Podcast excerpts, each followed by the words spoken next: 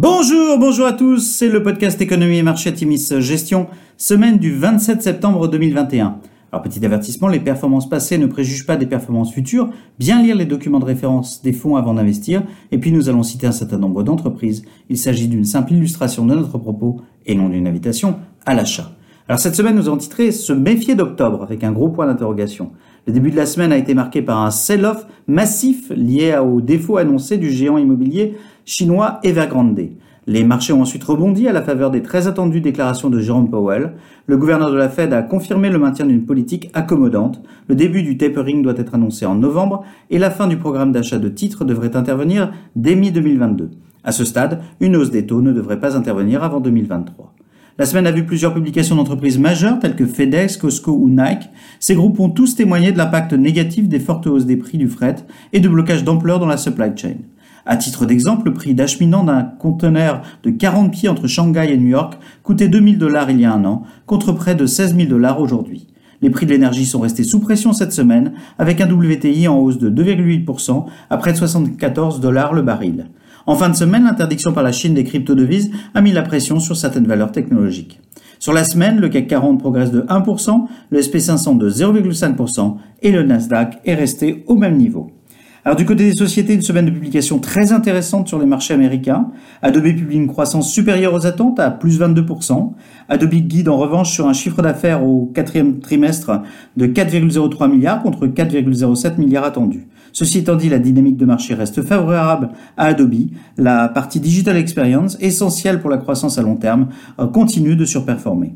Costco Wholesale publie au-dessus des attentes avec des EPS en hausse de 20,1% sur un an. Le chiffre d'affaires ressort quant à lui en hausse de 17,4%.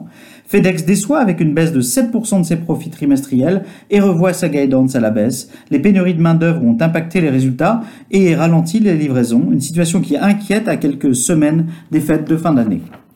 Nike affiche des ventes en hausse de 12% à devise constante, manquant de 2% les attentes du consensus suite aux congestions importantes dans les chaînes d'approvisionnement et à la fermeture des usines au Vietnam, perdant ainsi 10 semaines de production. La Chine déçoit une nouvelle fois alors que l'équipementier n'y réalise que 1% de hausse. La force de Nike se reflète cependant dans son pricing power avec une marge brute en hausse de 170 points de base. La disponibilité des produits pour les ventes de fin d'année inquiète cependant le marché. Salesforce enfin surprend positivement avec une croissance projetée euh, toujours soutenue. C'était une annonce lors de Dreamforce de Salesforce. Cette croissance est attendue à 20,5% en 2023 contre 19,5% attendu par le consensus, dont 18% en organique. La marge opérationnelle 2023 est attendue à 20% contre 19% prévu par le consensus. C'est une belle progression compte tenu de la dilution de Slack. Alors à venir, le dossier Evergrande et les réactions du gouvernement chinois devraient continuer à peser. Les négociations entre démocrates et républicains américains sur le plafond de la dette pour éviter un shutdown fédéral US au 30 septembre devraient aussi faire la une de l'actualité financière. Les résultats des élections allemandes seront suivis de près en Europe. Les résultats à ce stade devraient imposer une coalition probablement délicate à mettre en œuvre. Du côté des entreprises, difficultés d'approvisionnement et de recrutement vont continuer à peser dans cette période délicate d'approche des fêtes de fin d'année.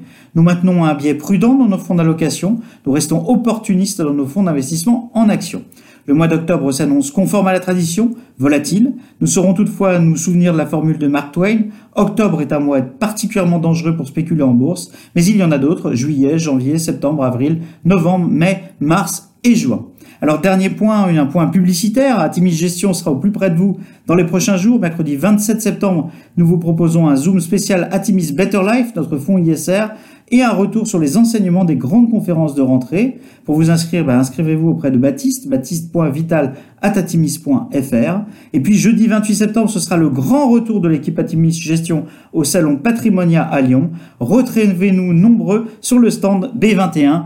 Nous vous souhaitons une excellente semaine à tous.